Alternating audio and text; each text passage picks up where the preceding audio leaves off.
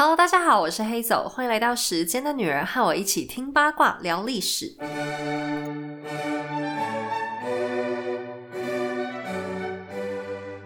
上一期我们说到，生子狂魔亨利八世终于得偿所望，有了个儿子的同时，却失去了连月子都还没做完的老婆。前面我们已经讲过了他的三个老婆了，他们的下场一个比一个凄凉。没听过的朋友们可以回头听听看我们前三期的内容，认识一下我们的男主角有多渣。既然老婆又死了，想当然尔，爱好女色的亨利八世还是想要一个新老婆，也还是想帮儿子小爱德华再生个新弟弟。他的大臣们自然也不会放过这个空出来的联姻机会，因此英国国王亨利八世的相亲活动便正式开跑。这其中最着急的人，居然还不是亨利本人，而是国王的秘书汤马斯·克伦威尔。这位克伦威尔先生，就是利用法律搞掉了前面两任王后凯瑟琳和安妮·柏林的国王打手。他也是没事找事，可能自诩为国王的重臣吧，老爱掺到国王的家事里面。不过这回他准备要狠狠地踢个铁板。亨利这次的相亲活动很特别，他终于没来得及从他的王后侍女堆里面挑到候选人，可见珍西摩当时定的服装仪容管理还是很厉害的。果然，不准女孩子把肉露出来这一招还是有效果。但这次改为国际相亲之后也不太顺利。首先是因为英国已经脱离天主教团，所以他们不能挑选天主教国家。这样一来，人选立刻少了个大半。再来，亨利他自己也是渣名远播。曾经有一位十六岁的丹麦公主克里斯提娜，长相清秀又气质空灵，是那种走小仙女路线的少女。亨利其实很想娶她，但公主想也不想就立刻拒绝。这位公主说。如果我有两个头，那我倒是很乐意拿一个出来，任凭国王处置。很显然，公主是只有一个头的，所以婚事告吹。有趣的是，在那个年代，公主们本身对婚姻的想法并不会被采纳，抗拒婚约的年轻女孩们通常只会遭到严厉的处罚，甚至殴打，打到她屈服为止。可是这一回，丹麦的国王和王后显然站在女儿这边，认为没必要白白浪费一条人命。除了亨利的名声太坏，这场相亲还有一个难处，就是亨利本人太难搞了。他很怕又再次娶到一个不满意的老婆，因此希望能亲眼看到对方的容貌到底长怎样。他甚至主动跑去问法兰西大使，能不能请他们家国王送一批女孩，让他亲自挑一挑。这个没礼貌的想法立刻被大使团狠狠的耻笑，他们当场回答不。我们法兰西的女士们不会像母马一样让您挑三拣四。这话说的把亨利的脸都说红了。这下子还真是难为死英国的大臣们。最后左挑右选，还是国王那个秘书克伦威尔挑到一个德意志地区的小公国克里维斯。他们是属于路德宗的，就是那个很有名的马丁路德教派，也是新教的一个成员。所以克伦威尔就推荐了克里维斯的两位公主，是一对姐妹。亨利不太放心，就派出了他御用的宫廷画家何拜因大师出发去给公主们画肖像，还千叮咛万嘱咐，请大师照实画就好，千万不要过度美化公主们的长相。任务圆满达成，何拜因大师带回来的两幅画，亨利都挺喜欢的。他还算有点良心，自己已经四十好几，就挑了年纪大一点的姐姐，二十四岁的安妮。这是我们故事里的第二位安妮了。为了不跟前面那位安妮·柏林搞混，历史上叫她克里维斯的安妮。那我们为了方便，就先称呼她的德文名字原文安娜好了。于是，这个安娜公主便风雨飘摇的来到英国。在她抵达之前，亨利再三询问了各个大臣们，未婚妻看起来到底怎么样。旁边的人都不太敢回答，克伦威尔就带头挂保证，说公主容貌出众且身段姣好，在克里维斯的大家都称赞她的美貌和画里面一模一样。那看看画中，安娜公主身穿繁复的克里维斯服饰，几乎全身都被紧紧包着，但是脸上挂着清淡的微笑，有一张瓜子脸和温柔的眼睛。于是亨利放心了，他满心期待的准备再婚。天知道。亨利见到安娜的第一眼，反应就非常激烈。他只能勉强忍耐到离开公主的视线，就怨气冲天的大爆发，说：“我太失望了，她根本不配你们大家形容的那种美好。”他还一直重复对他左右的人说：“我不喜欢他，我一点都不。”亨利认为安娜长相丑陋，有个很大的鼻子，脸上还有一些疤痕。他还抱怨安娜身上气味难闻，说闻起来像头母羊。但是为了国际关系，亨利还是勉为其难的和安娜举行了婚礼，由英国新教的克兰默大主教为他们证婚。这已经是克兰默第三次帮亨利证婚了。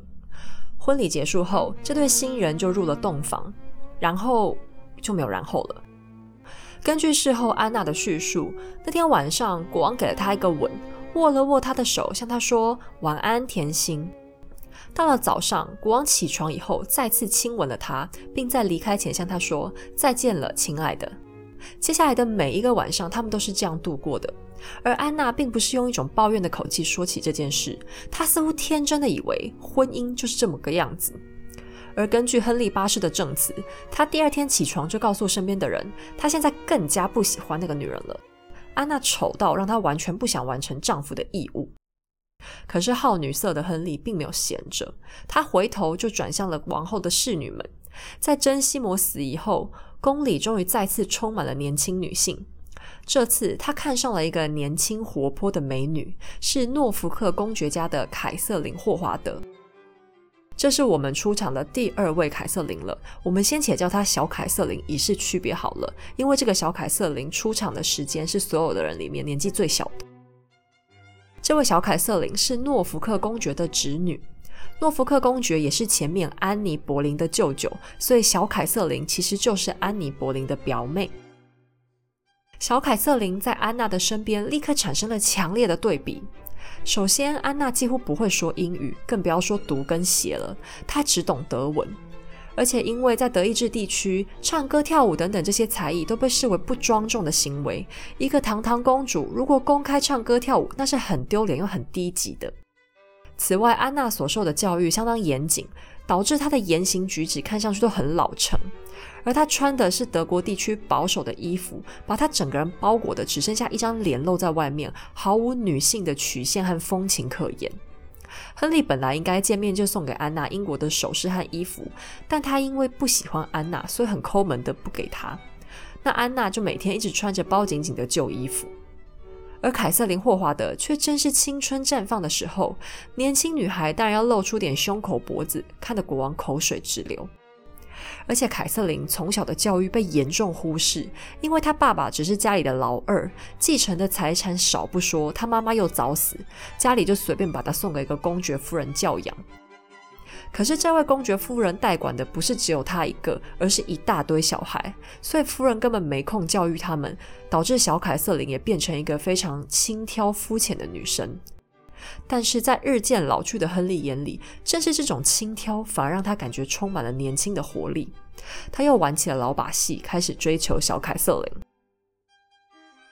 实际上，如果去询问小凯瑟琳本人，他应该会回答，他并不是很喜欢国王，因为国王这时候其实不是一个很吸引人的结婚对象了。但他的家族在安妮·柏林被处死之后，地位岌岌可危，他们急于找一个人重新帮他们恢复势力。所以他的伯父就是第三代的诺福克公爵，还是决定在他身上押宝。这位诺福克公爵在亨利八世的故事里，就是一直扮演着这种皮条客的角色。小凯瑟琳已经是他从家里送去给国王的第三个女孩了，前面的两个分别是他的外甥女玛丽·柏林和安妮·柏林，而他根本不管这前两位的下场有多么凄惨，现在他要把侄女也推入火坑。幸好小凯瑟琳的头脑比较简单，虽然她不喜欢又老又病的亨利国王，但在看见送来的大把珠宝和华服，甚至是土地之后，也就开开心心接受国王的追求了。然而，亨利并不满足于小凯瑟琳只做情妇，他渴望能摆脱安娜，改立小凯瑟琳当王后。可能因为亨利老了吧，做事情开始有点颠三倒四。以前都是那些女人主动争取要当王后，现在她自己莫名其妙就要人家当王后。其实小凯瑟琳只要有礼物就很高兴了，当王后这种事情根本超出她的期望值和能力。不管怎样，亨利开始大肆抱怨安娜，并把矛头指向负责为他相亲的秘书克伦威尔，加上诺福克公爵在旁边煽风点火，这个亨利专用的离婚律师终于败在他不擅长的事情上。显然他并不适合做媒。对这桩婚姻满怀怨恨的亨利，使出他一贯的大绝招，给克伦威尔安插了一大堆罪名，打算把他的头给砍下来泄恨。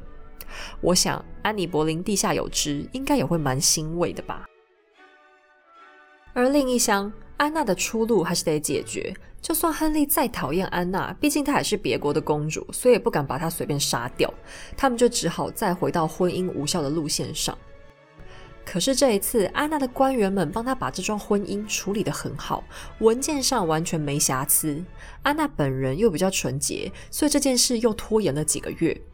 亨利的幕僚掘地三尺，终于找到了一丝缝隙。原来安娜以前曾经和别的男人订过婚。其实对一个公主来说，订婚之后又取消婚约是非常正常的，因为政治局势本来就变幻莫测。但反正他们就是找到了一个失利点，打算以重婚来否定亨利和安娜的婚姻。这是不是很好笑呢？亨利前面已经悔婚过两次，判两前两个老婆都婚姻无效，现在却要说人家一个年轻少女是重婚。正当亨利准备好进行法律大战的时候，安娜的反应却出乎他的意料。他一口答应离婚的要求，唯一的条件就是希望自己可以待在英格兰，因为他担心像个弃妇一样被赶回家，他的哥哥可能会杀了他，以避免家族的羞辱。这下亨利简直喜出望外，因为有了之前的经验，他根本没想过事情居然可以这么简单。于是英国法庭提出安娜已经跟别人有婚约的问题，安娜这边也认证自己没有跟亨利圆房，婚姻无效成立。亨利开出了极端丰厚的离婚条件，每年都有数千英镑的赡养费不说，什么豪宅、珠宝、衣服、仆人都流水般的送去给安娜，这些都是当初结婚的时候他一点都不想给的东西。他甚至送给安娜一个封号，叫国王最亲爱的姐妹，并宣告安娜的地位在英格兰将仅次于亨利的女眷之后，也就是除了王后和公主以外，安娜成为全英国最尊贵的女人。于是，在结婚六个月以后，安娜正式成为失婚妇女，并且终身没有结婚。可是她一点也不沮丧悲伤，她大概是全世界最欢乐的失婚妇女了。她拿到的年金令所有贵族女性都万分羡慕，还获得了完全的自由。根据其他国家的大使说，离婚以后的安娜容光焕发，每天穿着最漂亮的新衣服，佩戴最华美的首饰，参加各种娱乐活动，而且也开始可以说一点英语了。说也奇怪，离婚之后的安娜和亨利的关系反而渐渐好转。亨利有时候会特别跑去拜访她，一些政治上的事情也会征询一下他的意见。两个人处的可以说相当不错。安娜在亨利的宫廷里很受欢迎，因为她性情开朗，人人都喜欢亲近她。她也因此算是过着另外一种幸福快乐的日子吧。打发掉安娜，同时在砍掉克伦威尔脑袋的那天，大主教克兰默第四次为国王证婚，迎娶小凯瑟琳。诺福克公爵至此大获全胜，顺手接收所有的权利，重回安妮·柏林在位时的巅峰。但小凯瑟琳显然更不如安妮。国王极端宠爱这个看似天真的嫩妻，还把她比喻成羞答答的无刺玫瑰。即便经常送她大量珠宝华服，还是总担心会亏待了她。大概亨利也知道老夫少妻要多疼对方一点吧。可是小凯瑟琳和亨利心中的形象却并不相符。她是个极端不谨慎的小女孩，这时候才二十岁，又完全没接受过政治教育。对于自己做到王后这个位置，她丝毫没有任何危机意识。更惨的是，她在少女时期就不太检点，有很多风流韵事，甚至她曾经跟一个男人秘密同居。这在当时的教会法当中，他们等于已经结婚了。实际上，他们双方还互称老公老婆。而且她的交友圈也都是一些损友，她那些闺蜜现在见到她做了王后，就开始要求也想进入宫廷混一份好差事。由于小凯瑟琳有很多把柄在这些人手上，她也只好通通答应。结果她身边就充满了所谓的自己人，其中甚至包含了她以前的老情人。可能是这些自己人造成的错觉，让小凯瑟琳觉得很安全，她就开始更加放纵。她的国王丈夫大了她要三十岁，体重高达一百三十六公斤，而且她的腿上还有一个好不了的伤口，经常溃烂复发。看起来可怕不说，还会散发出腐败的臭味。以前那个英俊优雅、魅力四射的亨利王子早就消失不见，只剩下一个掰咖的老胖子。而正春情荡漾的小凯瑟琳可不甘寂寞。国王老了，可是他身边还有很多小鲜肉官员，他居然和其中一个叫汤马斯·卡尔佩伯的谈起了恋爱。他就这样在亨利的眼皮底下，一边享受王后的尊荣，一边大玩爱情游戏。但当然了，纸包不住火，更不要说小凯瑟琳根本没费心遮掩自己的行为。很多人又老早就看诺福克公爵不顺眼。大主教克兰默就是每次都负责帮亨利证婚的那位，很快收到了王后行为不端的消息，就赶快跑去警告了国王。没想到国王勃然大怒，他当场认定是有人诬陷了他天真无邪的小娇妻，于是下令克兰默火速找到证据出来驳斥这个谣言。没想到不找不知道，一找吓一跳，三两下就挖到了小凯瑟琳的外遇事，真不说，而且资料多不胜数。就连他过去同居结婚的事，这下都被挖了出来。据说亨利看到证据的时候，当场脸色发白，神情呆滞，然后当众嚎啕大哭，还呕吐不止。因为养情妇找小三这种事情，他自己干的多了，但真的戴绿帽还是第一次。他做梦都没想到，身为堂堂国王，居然输给了小王。而凯瑟琳的重婚事实更是罪无可赦，因为在和亨利结婚前，她可是发过誓自己从未结婚，还是处女，所以她不但欺骗了丈夫，更严重的是，她还欺骗了上帝。小凯瑟琳和那些与她有不当接触的男人，通通都被逮捕。据说他还试图逃离追兵，在满皇宫乱跑，还尖叫着亨利的名字，并疯狂敲打亨利私人小教堂的门，认为以亨利对他的爱一定能拯救他。结果当然是不可能。大主教克兰默奉命亲自审问他，这个小女孩浑身发抖，语无伦次。事后大主教说：“我第一次看到有人这样悲哀，这样消沉，任谁见了都会打从心底的怜悯他。”大主教还因此特别下令，要侍卫把所有可能拿来自杀的东西通通拿走。小凯瑟琳的命运离奇的和表姐安妮·柏林重合了，她一样被关入了伦敦塔，被褫夺了王后头衔，并被判决婚姻无效。最后，他也同样被判了砍头。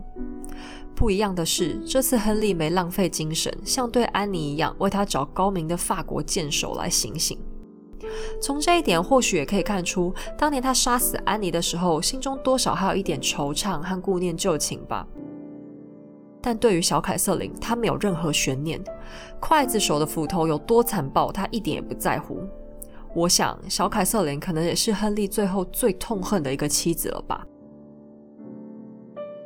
在上刑场前一天，小凯瑟琳因为担心自己会失态，特别请人找了一块木头，让自己重复练习，把脖子好好的放上去。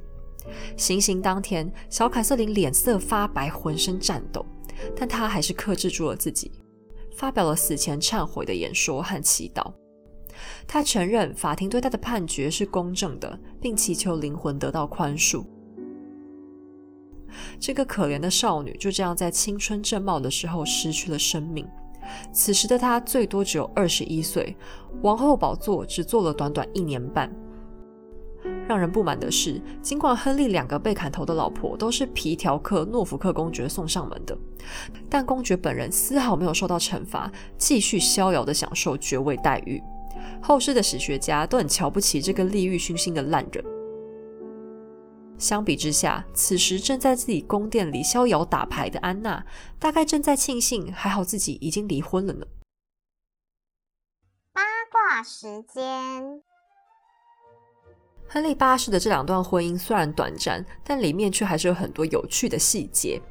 我们今天要讨论的第一个八卦是：所以安娜真的是因为长得太丑，所以被离婚的吗？首先，安娜其实并不丑。根据法兰西大使的转述，他说安娜是 “beau de moyen”，意思就是法语中的中等美女。也就是说，只是没有非常的美，但讲她丑陋就真的过分了。此外，除了亨利八世和他的亲信，其他其实都没有人批评过安娜的长相。大部分人甚至还说她很有魅力。而亨利到底为什么重复坚持说他很丑，这可能要回到他们两个第一次见面的时候说起。在安娜抵达英格兰的那天，她是先被安排到王宫外的一所别院休息，打算让她好好睡觉，然后再梳洗打扮、漂漂亮亮的去跟国王见面。这个想法非常好，坏就坏在亨利这个人实在是个神经病。他等不及要见到自己的未婚妻，就临时决定要和中古世纪的骑士爱情小说一样，假扮成一个普通人去跟安娜私下见面。如果是真爱的话，安娜一定会认出他来，安娜就一定是他的真命天女。不幸的是，安娜居然完全不知道亨利的长相。要知道，拿掉了王冠和长袍，亨利就真的只是一个身材走样的老阿伯而已。结果就是大半夜的时候，安娜的房间突然闯入一个陌生又邋遢的胖大叔，突然靠近，还企图亲她。安娜大受惊吓，厉声拒绝之外，就用力把他推开。早已习惯万人追捧的亨利当然恼羞成怒，他立刻转身走开，宣称是他讨厌公主，是公主长得难看，是他不满意公主，绝对不是因为亨利自己的问题哦。而亨利批评安娜身上气味难闻。说真的，亨利自己溃烂的腿才叫一个丑。另外还有一件小事，也可能加深了亨利的不满，因为安娜没有什么英格兰女性的才艺，英国方面的人就想，不然教公主打扑克牌好了。国王很喜欢打牌，这样以后至少他们夫妻可以一起玩。没想到安娜很聪明，她一学就上手。可是大家忘了告诉她，亨利是一个输不起的人，你打牌赢谁都可以，就是千万不能赢他。天真又诚实的安娜就经常在打牌的时候赢过亨利，可想而知，自恋狂亨利的恼羞程度就又更上一层楼了。其实有关安娜的长相，大家可以随便搜索一下克里维斯的安妮，很容易可以找到何巴英大师给她画的那幅肖像。我第一眼看到的时候，其实觉得她挺漂亮的，还以为自己找错了图。值得注意的是，包含亨利八世自己在内，从来都没有人说过何八英这幅画画的不像安娜本人。何八英的中国同行毛延寿因为把王昭君画丑了，所以直接被砍头。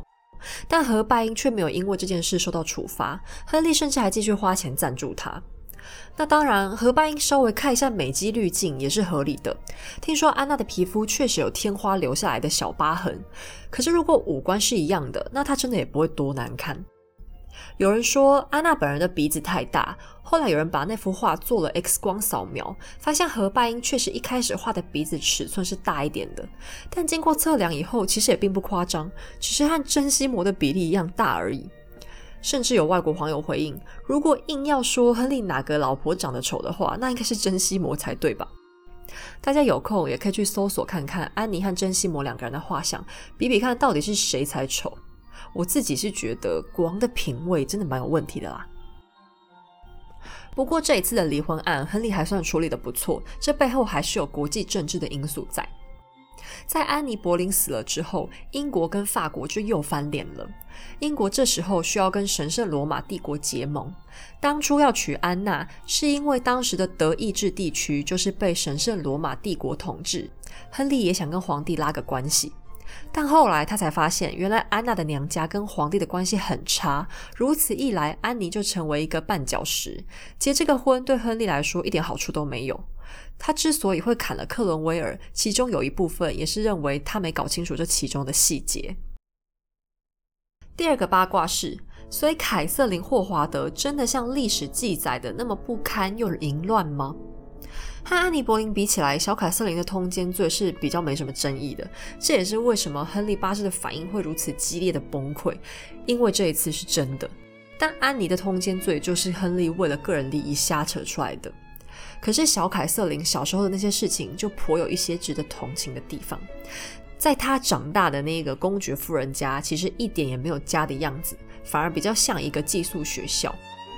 而小凯瑟琳是家里的第十个孩子，爸爸又不是重要人物，所以她是非常不受重视的。她的信仰不虔诚，也没有很具体的道德观，一直到她当上王后，都还是一个不太得体的小屁孩一样。而所谓和她夫妻相称的那个旧情人，是公爵夫人的秘书，在家里地位重要。小凯瑟琳后来被审讯的时候，坚持说她当年不是自愿的，她是遭到强奸以后被迫屈从。她还曾经跟自己的音乐老师有过亲密交往，但同样可能是一种性剥削的形式，因为那时候她年纪还很小，大概只有十二三岁。其实直到她嫁给亨利，也仍然不是按照她自己的择偶期望。要不是亨利送给她很多礼物，让她开心起来，这桩婚姻完全只是诺福克公爵强迫她进行的。纵观小凯瑟琳的一生，她都像个棋子一样受人操控。她的美貌往往使她的处境更麻烦。恐怕只有和汤马斯卡尔佩伯的那段关系，才是她发自内心想要的爱情吧。除去外貌，其实凯瑟琳霍华德就只是一个平凡无力的小女孩，所以我个人并不倾向去用太沉重的道德价值评断她。那我们已经讲完亨利八世的五个老婆，我们男主角本人现在已经迈入了五十大关。当代英国的平均寿命可是四十岁左右，你就知道他已经算是个老人家了。然而，亨利仍然没有放弃寻找自己的下一个春天。下一期，我们要来谈谈亨利唯一一个既不是公主也不是侍女的老婆。更神奇的是，他居然把国王变成了一个正常人，简直难以置信。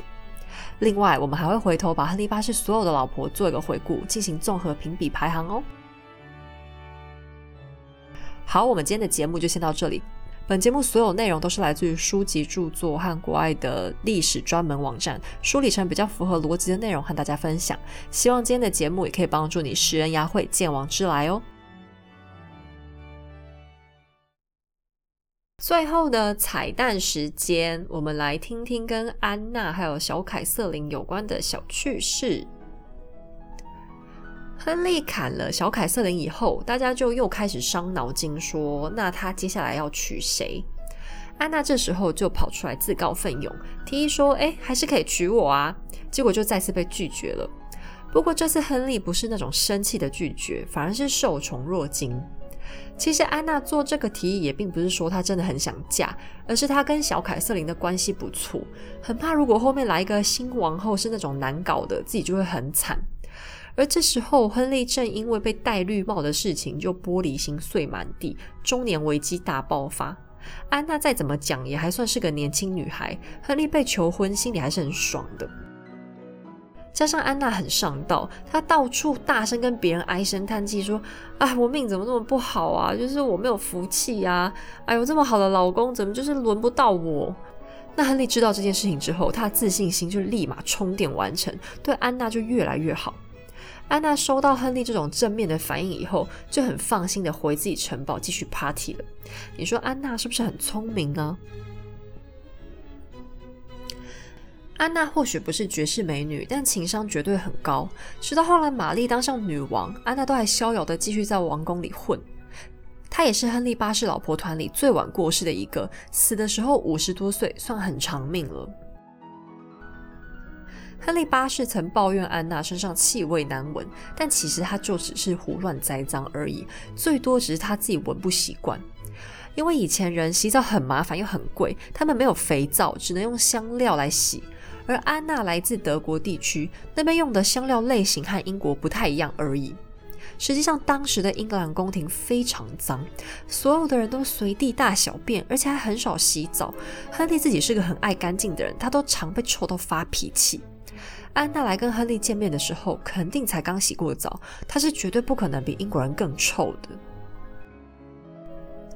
克伦威尔当初大力推荐安娜，还有一个原因就是安娜家生育力惊人，她的阿公光私生子女就有七十几个，被人家戏称叫造人者。很可惜，亨利不愿意亲自试试看。小凯瑟琳真的不是一个很聪明的女生。亨利腿上那个一直复发的伤口，经常会化脓，然后发出可怕的恶臭。没想到小凯瑟琳这个王后竟然完全不想假装，每次看到就直接露出一个一一脸恶心的样子。亨利也是年纪大以后脑筋不清楚，居然还更加宝贝她，生怕自己的状况会让小凯瑟琳觉得被亏待了。要说这个故事里有个比亨利更恶劣的男人，那一定就是皮条客诺福克公爵了。在以前安妮·柏林被指控通奸的时候，他就从来不帮外甥女讲任何一句好话，甚至安妮被控告的法庭上，他还去当主持人。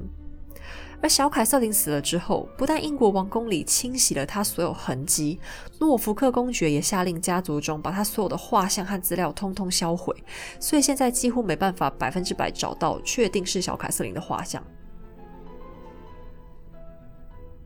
安娜在英格兰王室可以一直大受欢迎，有一部分也是因为她跟亨利的小孩关系都很好，特别是两个公主。她只比玛丽大一点点，所以两个人算同年龄的女生，常常互相写信。两个人的关系比较像朋友，而不是母女。一直到很多年以后，玛丽登基当上女王，安娜都还是王宫的常客，甚至加冕典礼上特别安排了安娜的位子。不过比起来，安娜更爱伊丽莎白。她曾经说过。有伊丽莎白当我女儿，这种乐趣比做英格兰王后大太多了。